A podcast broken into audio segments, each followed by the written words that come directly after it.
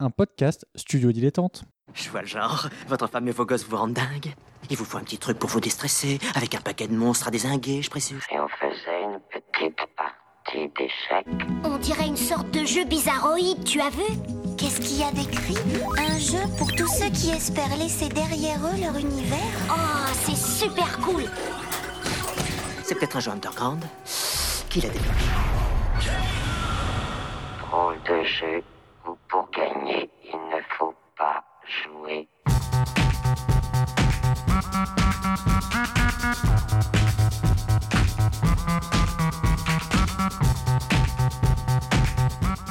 Bonjour à toutes et à tous pour ce nouveau numéro spécial de Ludologie.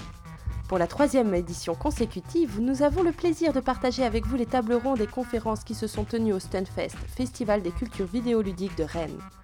Ces temps d'échange font se rencontrer professionnels, scientifiques, journalistes et enthousiastes autour de nombreuses questions relatives au jeu, en tant qu'objet et en tant que pratique.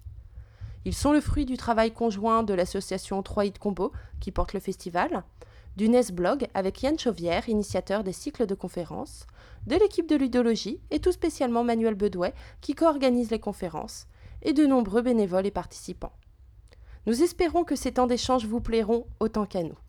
Sachez en tout cas qu'il n'est pas impossible que vous y retrouviez des voix familières. Bonne écoute Bonjour à toutes et tous, euh, bienvenue dans cette euh, conférence euh, du Stunfest 2019 consacrée au design de jeux à impact social. Moi c'est Célène, je suis en compagnie de Elisabeth Mahler, co-autrice des jeux A Normal Lost Fun et Another Lost Fun. Alors, on va, étant donné qu'on va parler et faire un débriefing euh, de la création, de la conception de ces jeux-là, euh, je préfère prévenir que vous soyez euh, avec nous physiquement dans la pièce ou que vous écoutiez ce podcast. Nous allons intensément, très profondément spoiler ces deux jeux. C'est obligatoire pour faire l'exercice qu'on va faire ensemble. Donc, je profite de ce disclaimer pour vous dire de d'éteindre le podcast ou de quitter la pièce si jamais vous ne voulez pas entendre les révélations sur l'intrigue, sachant que ce sont des jeux dont la nature fait que ils y perdent énormément à connaître le fin mot, étant donné que ce sont des sortes d'escape game en jeu vidéo dont la, la, révélation du thème fait partie de, l'intérêt. Voilà. Donc euh, la spécificité en fait de, de cette interview, c'est qu'on s'est rendu compte euh, très très tôt que par le comment dire euh, le, le, c'est pas totalement un hasard, mais par le jeu des déplacements d'intervieweurs et intervieweuses vis-à-vis des, intervenants et intervenantes. c'est moi qui me suis retrouvé à interviewer Elisabeth sur cette table ronde, sur cette conférence. Et euh, le, détail amusant, c'est que euh, ça ne pouvait pas être une interview classique pour une raison que euh, Elisabeth va vous expliciter tout de suite si elle le veut. Oui, donc il, faut savoir que donc il y a des gens ici qui n'ont pas joué à ces jeux. Ok. Waouh, ça va être compliqué. c'est pas grave. Donc, on va commencer par les spoils directs. Euh, A Normal Lost Fun, c'est un jeu dans lequel vous avez trouvé un téléphone et vous devez le fouiller pour comprendre qu'est-ce qui est arrivé euh, au propriétaire du téléphone. Donc c'est présenté comme un jeu d'enquête, d'intrigue, etc. Vous allez devoir fouiller les différentes applications. Vous allez devoir vous mettre à la place euh, du personnage principal pour comprendre sa façon de penser et résoudre des énigmes non pas basées sur des codes euh, comme dans certaines escape euh, games, mais basées sur la compréhension et la psychologie du personnage principal. Euh, et dans Normal Fun, le, personnage principal euh, peut euh, vous ressembler beaucoup au départ. vous, il a l'air d'avoir des soucis. Elle a l'air d'avoir des choses aussi bien dans sa vie, avoir un oncle raciste et chiant comme tout le monde, etc. Et peu à peu, au fur et à mesure qu'on s'attache à ce personnage, on se rend compte que ce personnage est en fait une, une, jeune adolescente trans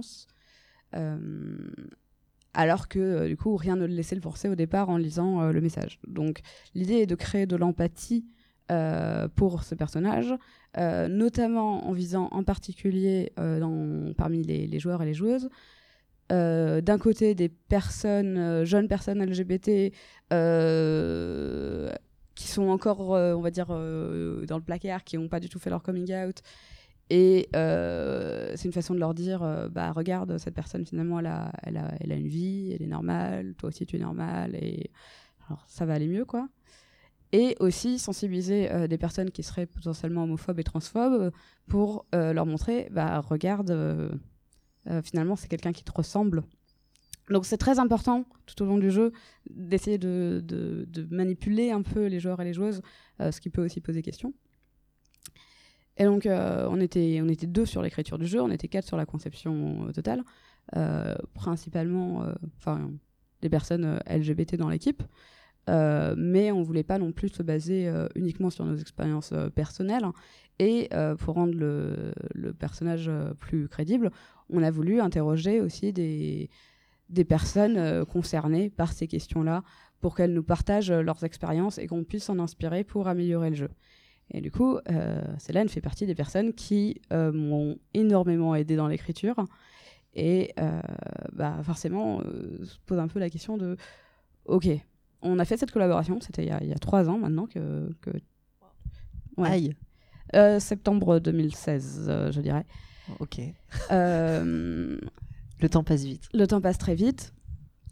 Et on voulait un peu avoir une sorte de, de- de recul, ok, deux ans et demi plus tard, qu'est-ce qu'on pense de cette collaboration? Comment est-ce qu'elle aurait pu être plus intéressante? Comment est-ce que game designers, euh, game designers peuvent bosser avec euh, des experts, euh, des expertes d'un sujet militant euh, ensemble pour designer des meilleurs jeux quand on cherche à faire des jeux à impact social et euh, quel changement euh, il y a eu derrière dans la conception de Another Lost Fun, qui était sur une autre thématique, euh, donc sur laquelle du coup je n'ai pas le souvenir de t'avoir consulté du coup, Non, effectivement, non. effectivement, où là, on interrogé d'autres expertes euh, et eu d'autres retours et d'autres méthodologies, et c'est là-dessus qu'on va revenir un peu, c'est sur ces méthodologies-là. Et donc, euh, effectivement, j'ai été consultante bénévole euh, sur Normal Lost Phone, ce qui, pour resituer un petit peu pour moi à l'époque, était un honneur et, un, véritable plaisir. C'est-à-dire que, pour, resituer, donc, euh, moi j'ai fait donc une transition et j'étais vraiment en pleine transition à l'époque et en plein effort de pédagogie. C'est-à-dire qu'on se trouve dans des moments de notre vie où on se trouve marginalisé de façon extrêmement violente et euh, où on a l'impression de ne pas avoir sa place dans le monde et de devoir se la créer à grand renfort justement d'explications très longues, très coûteuses psychologiquement euh, et, euh, et très coûteuses en temps aussi. Et, euh, et donc c'est pour ça, bon, je me suis en- engagé dans des, dans des tas d'associations et en particulier au centre LGBT de Rennes, dont j'étais à ce moment-là précis vice-présidente, je crois. Bref, ça, c'était une implication qui était très nourrissante d'un point de vue humain, mais qui ne remplissait pas du tout le frigo. Euh, et euh, bah, j'ai fait euh, deux ans de chômage, ensuite j'ai fait deux ans de RSA. Ça a été vraiment une traversée du désert d'un point de vue professionnel et d'un point de vue des ressources. Mais bah, j'étais très active. Et d'ailleurs, je, je me plaisais aussi à, déconstruire tous les argumentaires à base oh les chômeurs, tous ces feignants, parce que j'avais jamais autant travaillé que depuis que j'étais au chômage, parce que j'avais vraiment à cœur de pouvoir expliquer aux gens, euh, parce que c'était euh, aussi l'espoir de sortir de cette marginalisation violente. Euh, le, gros problème de cette posture-là, dans laquelle on se coince, et c'est une forme de ghettoisation en fait, c'est qu'au final, on acquiert des compétences très pointues, très techniques, mais pour lesquelles on sera jamais payé en fait, et pour lesquelles on sera jamais reconnu dans un travail pourtant extrêmement qualifié euh, de formation, de sensibilisation, de pédagogie envers euh, des tas de publics pour, pour illustrer un petit peu ce, ce, euh, ce, ce, sujet-là. hein. J'allais jusqu'à passer des journées entières de pédagogie dans des écoles auprès d'élèves de seconde. pour et c'était épuisant hein, au bout de, déjà de la première demi-journée sur les rotules et en fait euh, ça, ça va durer deux jours donc quatre demi-journées pour un travail entièrement bénévole dont euh, pour lequel l'association sera indemnisée euh, et encore euh, pas, à la hauteur. Euh, et toi en tant que bénévole ben euh, t'es ravi de donner de ton temps et de ton énergie pour la cause quoi. Donc euh, c'est une forme d'exploitation aussi. Euh, et euh, c'est dans ce contexte-là que, évidemment, quand euh, Elisabeth vient me voir en me disant ah tiens, euh, t'es responsable d'une asso LGBT, euh, t'es toi-même concerné par le jeu que je suis en train de, qu'on est en train de, de créer. Évidemment que je dis, euh, ah trop bien. Évidemment que je, vais, je vais passer des heures à tester et à euh, compléter et à, et à donner mon avis sur ton jeu. Voilà, c'est c'est dans ce contexte-là que, que ça se passe. Et du coup, moi, je précise aussi le contexte un peu de notre côté. Donc, euh, euh, studio indé, même pas encore créé. Donc, euh, travail, nous aussi, de notre côté, euh, non, non rémunéré euh, sur, sur le jeu, avec l'envie de faire un jeu militant qui change les choses, mais dans une optique commerciale future, avec, avec un éditeur. Auquel, euh, si on y réfléchit bien, euh, on aurait pu demander, euh, tiens, il y a une nana qui nous aide, est-ce que vous pourriez nous filer euh, euh, 100 euros, euh, 200, 1000 euros pour... Ça, aurait- ça aurait été Las Vegas, quoi, pour moi. ça. et et ça, ça nous est pas venu à l'esprit. Parce que moi aussi, par ailleurs, j'étais militante dans beaucoup d'associations dans ma vie et j'ai passé mon temps à faire du travail bénévole, euh, co- comme toi, sur, sur d'autres thématiques, à aller dans des écoles, etc. Et qu'effectivement, on a un peu ce côté de ouais, c'est normal euh, de donner de son temps quand on est bénévole dans une association et c'est normal de donner son expertise euh, parce que c'est pour ça qu'on est bénévole, c'est parce qu'on a envie de changer le monde. Et euh, alors que on était contre euh, le travail gratuit, par exemple quand il y avait des, fans qui nous proposaient de traduire le jeu pour nous aider, etc. On disait bah non, attends, c'est un vrai travail que d'être traducteur, donc on va embaucher des personnes qualifiées, on va les payer, etc. Euh, ça nous est pas venu à l'esprit à ce moment-là de se dire bah en fait les militants et les militantes qu'on interroge, on va les rémunérer. Mais enfin, c'est pas du tout. euh, et si on a euh, la capacité justement d'en discuter après coup et de façon aussi euh, calme, c'est qu'effectivement, c'est pas un blâme qui est porté sur l'équipe de Normal Lost Fun. C'est tellement imprégné culturellement finalement que les gens qui sont marginalisés doivent payer eux-mêmes le coût. Euh, de leur euh, démarginalisation, quoi, de leur intégration dans la société, que euh, c'est quelque chose qui n'est même pas pensé et qu'on est obligé de déconstruire après coup et de se dire ah oui non mais c'est vrai que en fait là le travail qui a été fourni à ce moment-là c'était un travail de, de consulting et habituellement sur d'autres sujets qui vont avoir des, des, des- ouvertures techniques qui vont avoir des des légitimités différentes et ben effectivement c'est rémunéré euh, euh, comme un travail, euh, un, vrai travail, j'ai envie de dire, euh, pour, pour provoquer un petit peu.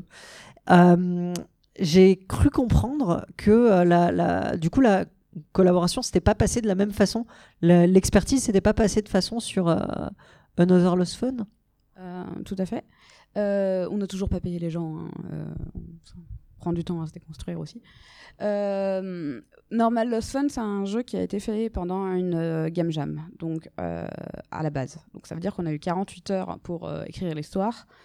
et que évidemment en 48 heures il faut faire un jeu en entier on prend pas le temps d'interroger les experts on se base sur ses propres expériences sur ses propres connaissances et on a fait au plus vite et du coup on avait un prototype dès le départ sur lequel on pouvait se baser pour aller chercher des retours euh, d'experts et d'expertes en disant bon bah voilà on a écrit ça qu'est-ce que tu en penses? Comment est-ce que ça pourrait être amélioré? Par exemple euh, je me souviens j'avais écrit euh, toute une partie sur laquelle je t'avais demandé ton, ton avis. Enfin je t'avais demandé l'avis sur tout le jeu mais il y a une partie en particulier que j'ai retirée du jeu où je parlais beaucoup des questions de, de suicide et de meurtre des, des personnes LGBT et toi, tu m'avais dit, attention, si ce que tu cherches à faire, c'est aider des jeunes personnes LGBT à faire leur coming out, si tu leur parles tout de suite de suicide et de meurtre, euh, ça pourrait euh, les encourager à euh, plutôt ne pas faire leur coming out et essayer de, prétendre que ce sont des, personnes cis hétéros euh, pendant toute leur vie et être pour, encore plus malheureuses toute leur vie. Et euh, ces réflexions-là et le temps perdu que moi j'ai passé à écrire des trucs, puis en plus à payer aussi des traducteurs pour qu'ils le traduisent, etc., pour finalement juste supprimer des pans entiers du jeu, euh, m'a fait me dire ok, prochain jeu, autre démarche. Donc maintenant on va attaquer les spoils du deuxième jeu. Euh, donc le, deuxième jeu, je voulais aborder les, questions des, relations toxiques. Je m'étais dit ok, sous quel angle est-ce que je le fais? Ce sujet m'intéresse m'intéresse, mais ce coup-ci, j'ai pas 48 heures pour écrire une histoire, j'ai plusieurs mois. En plus, j'étais encore sur la. Enfin, moi, j'ai commencé la pré-production encore avant que euh, la programmeuse et l'artiste nous rejoignent, étant donné que elle, finissait de sortir Normal as et moi, je faisais déjà les recherches sur le prochain. Euh, et et, et j'avais pas d'histoire prédéfinie. Genre, je savais pas qui allait être le personnage, je savais pas. euh, Est-ce que on allait parler de relations toxiques au travail, relations toxiques dans les relations amoureuses, dans les relations amicales Je n'avais aucune idée. Donc, euh, la première chose que j'ai faite, c'est déjà faire mes propres recherches. euh, en lisant énormément de, bouquins, en discutant avec euh, mon beau-père qui est psychiatre, en regardant des, des romans, des essais scientifiques, etc., etc., pour déjà avoir une base pour que quand je vais interroger les experts, on pourra aller beaucoup plus loin tout, de suite dans le débat. Euh, une des choses que, j'ai apprises en, lisant toutes ces choses, c'est la façon dont le, le cycle de la violence fonctionne. Euh, je vous invite à vous renseigner dessus euh, si ça vous intéresse.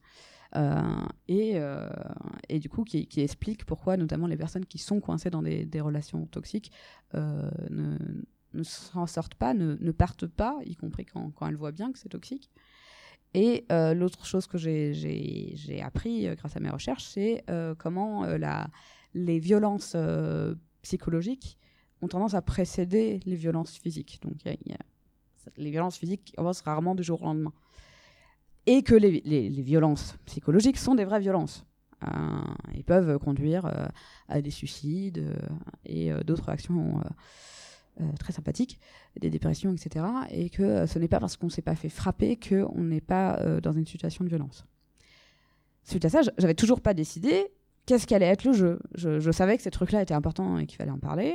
Euh, J'avais aussi appris d'autres choses, etc. Et- mais je suis allée contacter des associations expertes des, violences conjugales, parce qu'a priori j'étais plus partie vers les violences conjugales quand même, euh, pour leur dire bon, bonjour, est-ce que vous voulez bien euh, euh, nous aider à concevoir un jeu euh, sur, euh, sur les relations toxiques Et les premières réactions, ça a toujours été genre mais non, comment ça vous voulez faire un jeu sur le sujet? Parce que du coup, Célène, je la connaissais aussi grâce aux jeux vidéo. On s'était vaguement rencontrés, je crois, au Stunfest avant. Il me semble, oui. Euh, et quand je vais la voir en disant voilà, je vais faire un jeu vidéo euh, sur euh, les questions LGBT, ben, elle comprend qu'on peut faire un jeu vidéo sur les questions sérieuses. Là, j'allais voir des associations avec des experts sur les violences conjugales. Certaines d'entre elles, c'était des personnes cinquantenaires qui avaient jamais joué à un jeu vidéo de leur vie. Pour elles, le jeu vidéo, c'était forcément quelque chose de, de fun. Euh, je leur disais, bah non, on peut faire du documentaire, on peut faire des trucs, euh, on peut faire des choses euh, Et euh, la seule façon que j'ai réussi à les convaincre d'accepter de travailler avec moi, ça a été de leur montrer euh, des vidéos de, de youtubeurs, euh, pas de youtubeuses du coup, que de youtubeurs, qui avaient joué à Normal as Fun, qui avaient ensuite eu un message positif envers leur euh, public et qui incitaient euh, les ados qui les regardaient à euh, être moins homophobes, à être plus tolérants, etc., etc. Et les milliards de commentaires qu'il y avait derrière de tous les jeunes qui disaient waouh super, etc. Ce jeu m'a réalisé à me rendre compte que j'étais homophobe et qu'il fallait que je change. Ce jeu m'a aidé à faire mon coming out. Ce jeu m'a aidé à aider mes amis à faire leur coming out parce que je me doutais qu'ils avaient un truc et du coup j'ai osé aborder le sujet avec eux et vous- leur montrer voilà, que, le jeu vidéo peut avoir des conséquences, peut avoir un impact social et que nous on voulait parler des violences conjugales. Voilà, donc ça c'était la première étape. Euh, convaincre les gens de bosser euh, avec nous. La deuxième étape, du coup, ça a été de la rencontrer et de discuter euh, avec, avec elle. Qu'est-ce qui, à leur avis, du coup, étaient les sujets les plus importants à aborder dans, dans un jeu vidéo? Quelles étaient les préconceptions? De quoi est-ce qu'on pouvait profiter du fait qu'on allait utiliser un autre médium et qu'on allait potentiellement manipuler le public Quel message faire passer? Et euh, c'est là qu'on a décidé du coup euh, bah, de parler spécifiquement du cycle de violence et euh, des violences psychologiques parce que parce que bah, c'était un des trucs les, moins connus. Mais aussi on, est rentré dans dans d'autres détails et j'ai soudain un méga trou de mémoire sur ce que comment j'allais finir ma phrase. Euh, Sur la façon dont vous avez euh, quelque part mis en scène les violences conjugales euh, dans Another Lost Fun. Ouais. on, est, on est vraiment rentré en détail de, de quel pourrait être le personnage. Et, ah oui, et la cible, surtout la cible. Ouais. Euh, on, a- on s'est retrouvé à réfléchir, ok, euh, plein de gens vont jouer à ce jeu. Est-ce qu'on cherche à faire changer euh, d'avis des personnes violentes pour que, du coup, elles, elles arrêtent de l'être? Est-ce qu'on cherche à aider des personnes qui sont dans des situations de violence à se rendre compte qu'elles sont dans des situations de violence le- et leur faire comprendre comment le cycle de la violence marche pour les encourager à partir? Et finalement, euh, ce qu'on est arrivé au constat, c'était que c'était ni intéressant ni de faire l'un ni de faire l'autre parce que dans les deux cas, c'est pas la majorité de la population et que là, on allait faire un jeu qui s'adresse à la majorité de la population et que si vous voulez faire un truc le plus large possible et qui ait le plus d'influence possible, le plus intéressant, c'était de faire un jeu qui allait encourager des personnes qui ont dans leur entourage des gens qui sont dans des cycles de violence, parce que ça, forcément, on l'a tous, euh, pour leur expliquer comment ça marche, pour que eux se retrouvent dans des situations et soient capables d'aider des personnes qui sont dans, cette situation. Et du coup, tout le design du jeu a été euh, pensé avec cette cible-là. Euh, sur quelle thématique on cherche à parler et qui c'est qu'on cible et qu'est-ce qu'on veut encourager comme message. Après avoir discuté de ça, donc j'ai écrit l'histoire de Laura, donc, parce que le jeu s'appelle en vrai Another Lost Fun Laura Story. Euh, donc euh, avec, euh, avec Viviane qui était ma, super stagiaire à l'époque. On a écrit une page sur l'histoire, mais telle qu'elle a été vécue, de façon chronologique, donc pas de la façon dont le- le- les joueurs et les joueuses allaient découvrir l'histoire, vraiment dans leur chronologique. Euh, les associations ont fait des retours dessus en disant bah attention tel truc euh, c'est quand même vachement cliché tel truc dans l'histoire c'est quand même vachement problématique tel truc ça se passerait pas vraiment comme ça.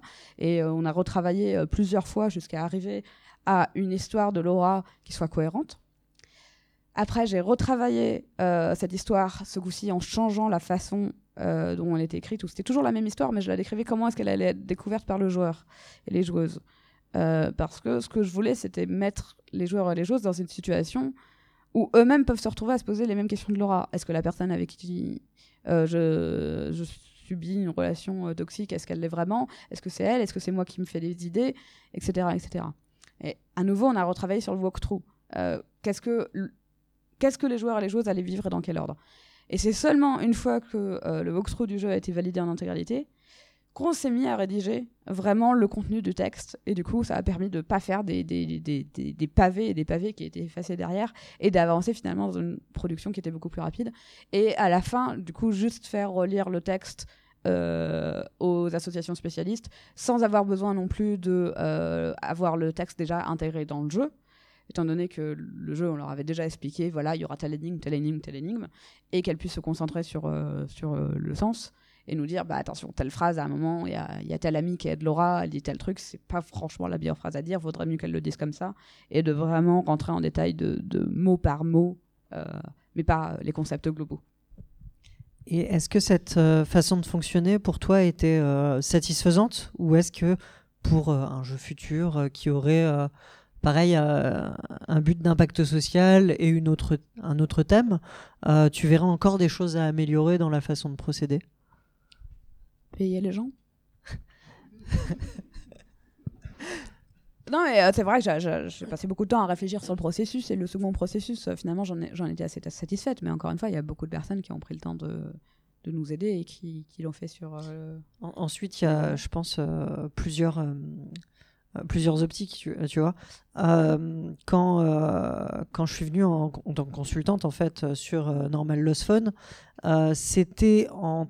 Alors, tu étais venu me chercher en tant euh, que responsable associative, mais l'association n'a pas du tout porté le projet.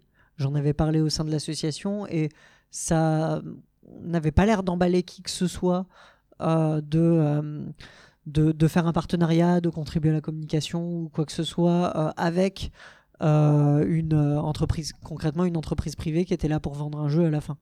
Euh, ça, ça leur parlait pas du tout. Donc j'y suis allé ensuite en mon nom propre, moi toute seule, et non pas dans un cadre associatif pour faire euh, ce travail de consultante. Donc aussi bien ça se serait entendu si j'étais là en tant que bénévole de l'association et au sein de la structure que par exemple si jamais c'était euh, indemnisé, que soit la structure qui soit indemnisée. Là, enfin, qui est, je sais pas, on peut imaginer un pourcentage à la fin, on peut, on peut imaginer plein de choses en fait en donation à une structure. Mais là, effectivement, quand il y a une personne qui, en tant qu'elle-même et avec son expertise euh, professionnelle par ailleurs, euh, vient apporter, euh, bah, du, coup, ça crée un rapport différent et un rapport de rémunération qui, est, qui est différent, je suppose. Oui. Et par ailleurs, moi, ce que je me suis dit après coup aussi, c'est que la rémunération, elle n'est pas obligée d'être toujours monétaire. Euh, par exemple, je me souviens, euh, l'association, à ce moment-là, je crois que vous aviez lancé une campagne pour faire financer votre site web. Oui. Euh, nous, on avait des Ça compétences. n'a pas marché.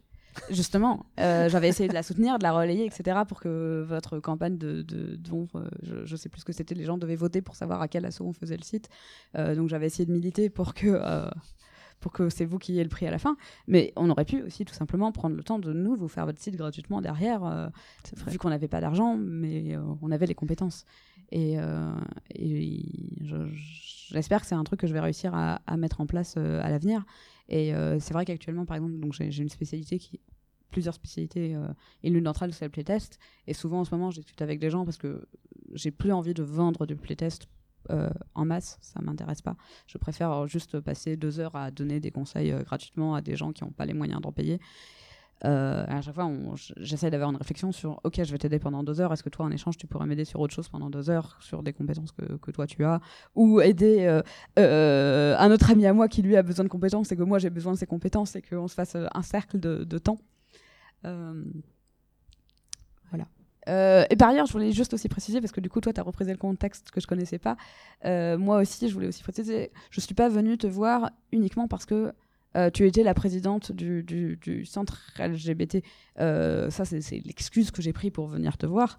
Euh, mais en vrai, c'est surtout que je, savais que tu parlais beaucoup sur les internets de, ta transition et que j'étais très admirative de la façon dont tu le faisais avec énormément de pédagogie et que j'ai demandé à des gens de, me présenter à toi parce que j'avais déjà repéré parce que j'ai interrogé d'autres personnes euh, euh, trans hein, sur ce jeu hein, mais c'est vraiment Salène qui a pris dont j'ai le plus écouté euh, les conseils et les recommandations et avec qui j'ai passé le plus de temps. Aussi parce que c'était la personne en qui j'avais le plus confiance pour vraiment avoir une expertise. Donc l'expertise était repérée. Et euh, Merci. et, et c'est ce que je te disais aussi euh, il y a deux jours. Je, je vois très bien que, que sur les internets, tu, tu prends le temps de faire ce- cet effort de pédagogie et de bienveillance envers les personnes qui t'attaquent et que, et que parfois tu arrives à changer les mentalités des personnes. Et c'est quelque chose que j'ai envie d'apprendre à faire. Et euh, j'aimerais te, te rémunérer pour que tu m'apprennes à être bienveillante. Euh, voilà, soit que ce soit. C'est enregistré et Tout à fait. et on met ça en place la semaine prochaine si tu as du temps. très bien. Est-ce que vous avez euh, des, des questions? Par rapport à tout ce qu'on a dit N'hésitez pas. C'est enregistré, donc on attend le micro. Bonjour, euh, Margot. Euh, Qu'est-ce qui t'a donné envie en fait de faire euh, du jeu à impact social? Ça a été finalement un peu la continuité de ton parcours militant, j'imagine? Euh, effectivement, c'était un peu la continuité de mon, parcours militant. Euh, moi, je suis allée dans une école de jeux vidéo à la base euh, sans être spécialement fan de, jeux vidéo en masse. Genre, j'ai, je connaissais pas Steam, alors que c'était déjà connu à l'époque. Euh, J'avais jamais joué à une console de ma vie et je, suis rentrée en master de jeux vidéo dans l'idée, ok, le jeu vidéo, ça pourrait être un moyen de faire changer des mentalités. Euh, finalement, bah, je ne vais pas aller directement euh, bosser euh, sur des, choses à impact social parce que enfin, j'ai essayé, je suis allée bosser dans des serious games et souvent c'était mal fait et pas convaincant du tout. Donc il y avait cette envie-là en arrière-plan, mais c'était pas ce que j'étais en train de faire. Et à la jam, à la base, l'idée c'était pas forcément de, faire un, jeu à impact social. L'idée c'est de faire un jeu dans lequel on a trouvé un téléphone, où on a trouvé un téléphone et on doit le fouiller pour résoudre une enquête. Et euh, on cherchait de l'inspiration, on cherchait de l'inspiration, on cherchait de l'inspiration. Et il y avait des diversifiers, euh, donc c'est des, idées, des consignes qu'on peut s'appliquer ou pas en plus du thème. Euh, et donc il y avait un- une thématique euh, applicable qui était essayer de faire un jeu qui enseigne l'empathie aux adolescents. Et vu que je venais de, de jouer aussi à Life is Strange, qui m'avait beaucoup marqué, je me suis dit, bah, bah banco, c'est parti, on essaye pendant un week-end de voir ce que ça donne. Et je pense que c'était une bonne idée de faire ça.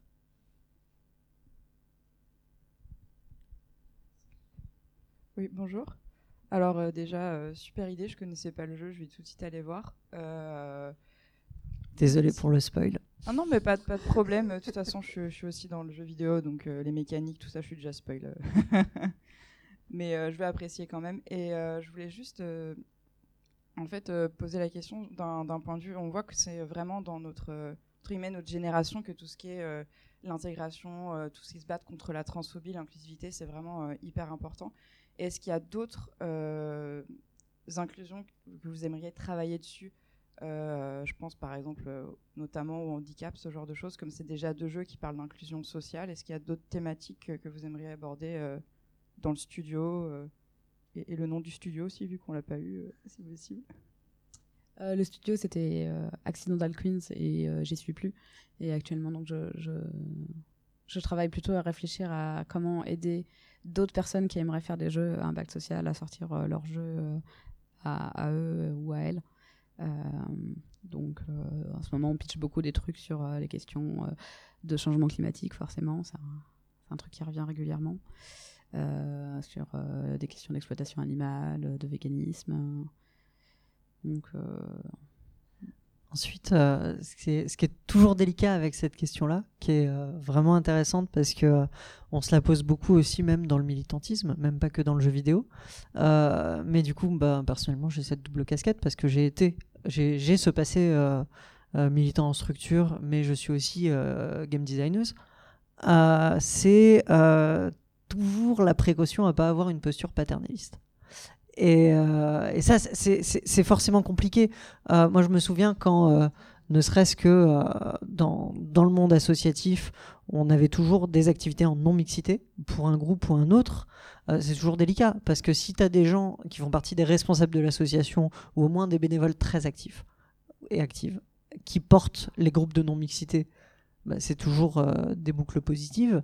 Alors que si tu essayes de souffler sur les braises de, pour, pour que prennent des groupes en non-mixité dont tu n'as personne dans les responsables ou dans les bénévoles actifs euh, réguliers euh, qui fassent partie de ce, sous-groupe, là c'est tout de suite beaucoup plus délicat. Donc pour, le design de jeu, c'est aussi pareil. Euh, L'inclusivité Benetton, ouais, on va mettre toutes les diversités dans le même jeu, ou même on va, on va parler d'un- d'une forme d'inclusivité dans notre jeu, mais on n'a personne de concerné dans l'équipe. C'est, on peut toujours se poser la question de bah, pourquoi vous parlez de ça du coup? Et j'aime bien euh, des approches euh, personnellement. Alors, effectivement, euh, là, c'est un, un- cas typique, hein, c'est très très bien. Le fait d'avoir effectivement des personnes LGBT dans l'équipe, des personnes concernées euh, qui vont parler euh, de transidentité et déconstruire, et puis on fait appel à des consultants et consultantes, euh, etc. Très bien. Mettons, euh, on a euh, demain euh, une grosse boîte qui sort un triple A euh, dont euh, le sujet euh, c'est euh, ce genre de thème. C'est impossible de savoir si c'est très opaque. C'est impossible de savoir s'il y a quelqu'un qui a travaillé dessus euh, et qui est concerné, ou très difficile, ou alors il y a vraiment un risque d'instrumentalisation derrière. Donc on arrive sur des euh, et à contrario, j'apprécie beaucoup de voir des représentations en mais dont le cœur n'est pas la, spécificité. Le cœur de la représentation, c'est pas la spécificité. Euh, oui, bah, tel personnage, euh, bah, il y avait un excellent exemple dans des jeux BioWare, par exemple. Euh, le personnage en question, il s'avère qu'il a cette différence-là, il la porte, il est respecté dans le jeu et euh, l'arc narratif du personnage n'est pas orienté autour de sa différence. Enfin voilà, tout un tas de. Mais effectivement, faire un jeu sur l'inclusion handicap, si il n'y a pas de personne dans l'équipe qui porte ça, c'est compliqué. Euh, tu as, lancé le thème sur lequel je pensais que j'allais parler pendant une demi-heure avant de savoir que c'était toi qui allais m'interviewer et que finalement on parlerait d'autre chose. Euh, donc moi, ce que je voulais parler avec vous aujourd'hui, et je vais essayer de le résumer très très vite et parler très vite, euh, c'est la question du, du design de jeux à impact social et l'impact social direct et l'impact social indirect. Euh, l'impact social euh, indirect, c'est l'idée que toute œuvre, qu'on le veuille ou non, va avoir un impact sur son public. Par exemple, j'étais jeune, je lisais beaucoup de mangas, euh, ça m'a beaucoup influencé euh, parce que je lisais plein de shoujo qui me disaient que mon objectif dans la vie c'était de trouver le prince charmant. Je lisais plein de shonen, des mangas pour garçons qui me disaient que tous les garçons étaient des obsédés sexuels. Mon objectif dans la vie quand j'étais ado c'était de trouver euh, le prince charmant. Et euh, s'il avait plein d'obsessions sexuelles dans lesquelles je me reconnaissais pas, c'était normal parce que tous les mecs étaient comme ça. Euh, donc le prince charmant est un obsédé sexuel, voilà, c'est ça que j'avais intégré. Euh, donc, euh, donc voilà, donc il faut se rendre compte de ça et dans les choix de design qu'on fait, euh, pour moi le, L'inclusivité, ce, n'est pas euh, essayer de, de tout inclure. C'est euh, pour chaque décision créative qu'on prend, se demander est-ce qu'elle pourrait faire le mal d'une façon ou d'une autre à, quelqu'un, à une communauté, etc. etc. Euh, Il y a eu des erreurs d'ailleurs qui ont été faites sur, sur Normal Lost Fund où on n'avait pas eu ce retour. Et du coup, il y a des personnes qui nous ont critiqué après, genre, mais vous voyez pas à quel point c'est horrible pour les personnes trans, genre, vous avez interrogé personne, alors que justement, on en avait interrogé plein, mais que aucun d'entre eux nous l'avait remonté parce qu'ils savaient nos intentions, ils savaient que nos intentions étaient bonnes, donc du coup, ils s'étaient pas rendu compte que ce truc-là pouvait être mal perçu. Euh, Oui, et puis il y a, y un truc euh, qui, est, qui est celui de la posture. euh, quand c'est, sûr que quand tu es, là en tant que bénévole non payé, passionné, et que on est venu te chercher, donc tu es super flatté, que tu vas bosser sur un jeu, tu vas donner un certain point de vue sur la mécanique, et parce que tu as aussi cette connaissance des intentions. Alors que si on, signe un contrat de consulting en tant que professionnel, peut-être que le regard sera pas aussi bienveillant. Quoi. Ce, qui est un, ce qui est un plus. Parce que si le regard est pas aussi bienveillant, c'est qu'il est beaucoup plus objectif et beaucoup plus euh, carré sur. euh, donc c'est pas tant une question euh, de personnalité euh, de l'expert ou de l'experte, c'est aussi une question de conditions et de cadre de travail. Tout à fait. Le bilan de ça, c'est si vous faites des jeux, essayez au moins à ce qu'ils soient des jeux inclusifs, donc avec pas trop de mauvais euh, impact social euh, indirect, et que si vous voulez faire des jeux euh, à impact social direct, donc militant, où vous cherchez à changer les opinions des personnes, c'est quelque chose qui est extrêmement compliqué à faire. Euh, Entourez-vous bien d'experts, euh, c'est une règle, et euh, je peux vous en conseiller plein d'autres, comme par exemple euh, choisir, euh, choisir vos batailles, genre euh, ne pas parler de tous les sujets à la fois. Par exemple, dans, dans Normal Fun, euh, on parle des questions LGBT. Euh, moi, je m'intéresse à tout, donc euh, je voulais aussi parler du, racisme, alors qu'en plus, aucun, aucune personne dans l'équipe était spécifiquement concernée. Bon, bah, on n'en a pas parlé parce qu'on ne veut pas essayer de changer tout d'un coup. Par contre, on avait des personnages divers dans, le jeu sans que ça soit un sujet, avec aucun, personnage dans le jeu qui utilise des insultes racistes et, voilà, essayer de ne pas avoir d'impact négatif sur ces sujets-là. D'autres questions? Euh, bonjour. Alors moi c'est Maud. Enfin, merci pour, euh, pour cette discussion. C'est intéressant. Et euh, je voulais parler aussi de, l'impact. Et vous avez dit que vous avez pu voir un peu l'impact du premier jeu avec les commentaires YouTube notamment. Et je me demandais s'il y avait une, communauté qui s'était créée autour du jeu et, comment bah, on peut gérer l'impact après le, jeu. Quoi. C'est une excellente question, surtout que je me suis beaucoup posée avant la sortie du jeu de est-ce qu'on devrait mettre en place un vrai forum, des vrais, des vrais espaces communautaires? Est-ce qu'il faudrait prévoir d'embaucher euh, des community managers, des community managers qui allaient aider les jeunes qui euh, auraient envie de faire leur coming out après, etc. etc. Euh, on a fini par dire qu'on n'était pas les personnes les mieux adaptées pour ça. Et euh, à la place, on a mis des messages dans les crédits de fin en disant, voilà, et c'est dans le cas dans, dans les deux jeux, si vous vous sentez concerné par cette thématique, si vous en avez envie d'en parler, il y a des associations, il y a des communautés experts qui existent, sans en citer non plus, parce qu'en plus c'est un jeu vendu à l'international, donc on va pas commencer à dire toutes les villes du monde qu'est-ce qui, qu'est-ce qui se passe. Mais, euh, mais voilà, dire euh, rapprochez-vous euh, de- d'autres communautés. Donc il y a eu des communautés qui se sont créées aussi, effectivement, avec des gens qui discutaient entre eux, mais c'est pas quelque chose qu'on a regardé de près, quoi. Des, des Tumblr, euh, des, des fanarts, des choses. Et, quant à la réalité de cet impact, euh, je peux témoigner euh, qu'il existe. Alors après, c'est toujours quelque chose qui doit être pris dans sa globalité. L'impact de Normal Lost Fun pris isolément n'est pas mesurable. En revanche, on peut mm, se rendre compte de l'impact de l'ensemble des productions culturelles des cinq dernières années sur l'état de, des LGBT-phobies aujourd'hui. Euh, moi, j'ai été assez effaré par un article du Monde, je crois que c'était, euh, qui, qui est paru euh, cette semaine, citant une, une étude, enfin le, rapport annuel de SOS Homophobie, donc une, des associations nationales, et qui disait que l'homophobie n'a jamais, jamais été aussi forte en France. C'est une grosse connerie, ça. Enfin, je, veux dire, au bout d'un moment, euh, je comprends totalement la posture militante qui est de dénoncer le nombre d'agressions, etc. Il faut bien se rendre compte que euh, le, le, rapport annuel de SOS Homophobie, c'est le nombre de signalements euh, qui leur sont faits par des personnes concernées.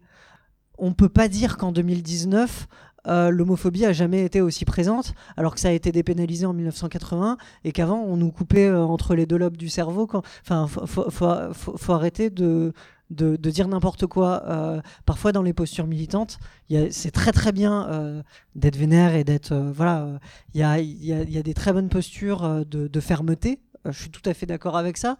Mais aller jusqu'à prétendre qu'il n'y a jamais eu autant d'homophobie qu'aujourd'hui, faut arrêter. hein. Donc, voilà. Désolé, ça m'énerve un petit peu. Donc, non, aujourd'hui, en 2019, globalement, ça va quoi. Euh, alors, ça ne veut pas dire que ça va partout et que c'est le monde des bisounours, mais euh, euh, effectivement, personnellement, et je sais que mon apparence m'y aide, et je sais que c'est un problème. Euh, pas un problème par rapport à moi, mais par rapport à la société. hein. C'est-à-dire que euh, le fait d'être transgenre n'est accepté socialement que si ça se voit pas et que si euh, on ressemble, et ça c'est pareil pour toutes les discriminations, hein, si on ressemble suffisamment à la norme dominante pour que les gens aient plus à remettre en question leur, leur préconception dans leur tête. Donc moi je sais que en tant que femme transgenre, effectivement, euh, je suis intégrée à des milieux qui ont rien à voir avec le militantisme et avec ces différences-là. Alors, j'ai une amie qui me reprend souvent euh, quand je parle de différence et puis me dit, non, c'est pas une différence, c'est une spécificité. Oui, bon, d'accord. Il s'avère que par la norme, c'est traité comme une différence, même si effectivement, ça devrait être juste une particularité. Mais aujourd'hui, euh, il y a énormément de gens aujourd'hui pour qui leur homosexualité ou leur transidentité est- fait, fait partie de leur histoire de vie, euh, a, fait, a posé des enjeux euh, pendant un moment, euh, mais n'en pose plus forcément autant aujourd'hui parce que justement, ben maintenant, quand je rencontre quelqu'un et que je commence à parler du fait que j'ai fait une transition, que j'ai commencé une transition il y a quelques années, la personne fait ah oui d'accord et elle sait déjà ce que c'est. Ça c'est un poids que j'ai plus apporté et que j'avais apporté en permanence il y, a, seulement quelques années. Et aujourd'hui, il y a énormément de gens, quand je les rencontre, alors parfois, évidemment, leur connaissance, elle est très approximative, voire remplie de clichés, mais ça va pas être les mêmes clichés qu'il y a 5 ans. Euh, il y a 5 ans, ça va être les clichés euh, prostitution ou cabaret, et aujourd'hui, les clichés, ça va plus être exactement les mêmes. Ça va être euh, ah oui, mais en fait, t'étais un homme, t'étais une fille dans un corps de garçon ou des trucs comme ça où, où le vocabulaire va pas être parfait, mais c'est pas trop grave et il y a quand même un, progrès. Donc là-dessus, l'impact, c'est là qu'on mesure l'impact de productions comme euh, Normal Lost Fun, comme euh, Sense8, comme euh, enfin plein plein de trucs qui parlent pas exactement frontalement de ce sujet-là au départ, et puis qui au final viennent raccrocher les wagons et euh, faire la pédagogie à la place des gens qui sont épuisés de le faire tout le temps. Euh, D'ailleurs, pour l'anecdote, moi, ce qui m'a aussi inspiré et ouvert les yeux sur euh, les questions trans, c'est plein de petites séries qui en parlaient, dont Zensight, etc., qui ont fait me dire tiens, c'est vrai, c'est un sujet, et je vais, connais pas grand chose, et je vais commencer à m'informer dessus, et je vais commencer à, essayer de, rencontrer des personnes qui sont concernées pour mieux comprendre leurs problématiques, pour essayer d'éviter de moi avoir des comportements problématiques euh, avec elles. Et euh, le fait qu'il y ait un problème sur la compréhension, ça, je pense que ça va permettre de bien conclure. Euh, on a beaucoup parlé de comment travailler ensemble avec des, experts. Euh, Il y a aussi autre chose qui a été fait avec ces deux jeux, c'est de bosser avec des personnes, au contraire, qui étaient ignorantes complet sur le sujet. Parce qu'on ne peut pas faire un jeu à impact social si on le teste uniquement avec des experts, si on teste uniquement des convaincus. Premier test qu'on a fait du jeu, tout premier encore, c'était pendant la jam. J'ai un gars qui teste, et à un moment j'ai utilisé le mot LGBT, il fait ça veut dire quoi LGBT et j'y avais pas pensé au fait qu'il n'y a pas tout le monde qui sait ce que veut dire LGBT. Et euh, il y a plein de moments un peu awkward dans Normal Lost où du coup il y a des gens qui expliquent des trucs alors que tu dis mais pourquoi est-ce qu'ils expliquent euh, Et à chaque fois on essaie de le justifier narrativement, genre non mais ça va, moi je sais, genre justement l'autre s'énerve qu'il est en train de se faire expliquer des trucs, euh, euh, etc. Mais euh, tous ces moments explicatifs sont là en fait pour, euh, pour expliquer des choses euh, aux joueurs et aux joueuses parce qu'on l'a vu plein de fois sur, sur euh, les premières vidéos de, de youtubeurs, euh, ils confondaient à la fin euh, transidentité et bisexualité. Alors que euh, pour nous, euh, dans le jeu, euh, c'était quand même clair que, parce que le personnage principal est trans et aussi bisexuel, euh, et euh, on n'avait pas pensé que ça pourrait l'embrouiller complètement dans sa tête. Et, il a fallu beaucoup plus euh, expliquer ces choses-là. Et c'est pour ça qu'il y a tout un forum qui a été rajouté dans le jeu avec plein de personnes trans qui racontent leur expérience et euh, des personnes en questionnement qui comprennent rien, qui arrivent et qui posent des questions bêtes sur le forum. Euh, des personnes qui disent voilà, il y, a mon, mari qui vient de m'annoncer que finalement il pense être une femme, je sais pas quoi faire. Et du coup, des personnes qui essaient de rassurer cette personne et de faire de la pédagogie avec pour, pour voilà, justement faire de la pédagogie aussi envers le public. Je ne sais pas si on a encore. Euh, eh bien non. Désolé, c'est la fin normalement. Ah. donc peut-être un mot de mm. conclusion? On sera très contente, je pense, de répondre à des questions dehors ou des questions par, euh, par Twitter pour les personnes qui de pouvoir compléter euh, après, après la conférence. Il n'y aura vraiment pas de problème. On vous remercie en tout cas pour votre attention. Merci d'avoir suivi ce podcast. Si vous l'avez aimé, et si vous aimez les contenus que nous proposons, n'hésitez pas à le noter et à poster un commentaire sur votre plateforme de podcast habituelle. Vous pouvez aussi nous suivre sur Facebook et Twitter. En tout cas, on se retrouve très vite pour un nouveau numéro. Et d'ici là, n'oubliez pas de jouer. Pour soutenir ce podcast et l'association qui le porte, rendez-vous sur tipeee.com slash studio-dilettante.